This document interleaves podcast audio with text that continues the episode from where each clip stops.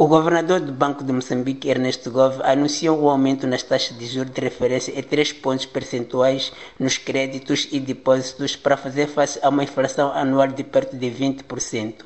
O país precisa de medidas muito fortes, disse Ernesto Gove, afirmando que a taxa de juros de referência passa para os 17,25% nos créditos e 10,5% nos depósitos.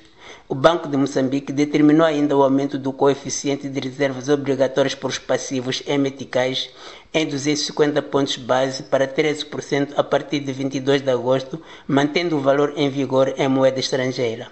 O economista João Mosca considera que estas medidas deviam ter sido tomadas há bastante tempo. Todo esse conjunto de medidas e muitas outras que não estão mencionadas deviam ter sido tomadas já ao longo de anos e anos atrás, é? de forma a evitar que eh, situações de crise atinjam proporções tão grandes. É? é verdade que a economia sempre cresce com momentos de crise e de crescimento, mas é preciso evitar que os momentos de crise sejam muito grandes e muito graves. É? Neste momento, a crise possivelmente vai ter um período bastante alargado e é um, uma situação de crise bastante grave. Não é? Portanto, isso compete ao governo de Moçambique evitar que essas, que essas crises atingissem as proporções que estão atingindo através de políticas continuadas ao longo do tempo para tornar a economia mais resistente uh, aos choques que vêm do exterior e também medidas para que internamente muitos problemas sejam resolvidos. Por seu turno, o economista António Francisco afirma ser necessária uma grande capacidade de implementar tais medidas. No passado, mostrava capacidade de fazer uma gestão mais responsável. Mas agora, como o governo está mais preocupado em acomodar todos aqueles endividamentos ocultos, ainda não, não parece com uma solução adequada e aí há o risco realmente de que o impacto destes cortes todos, desta dependência,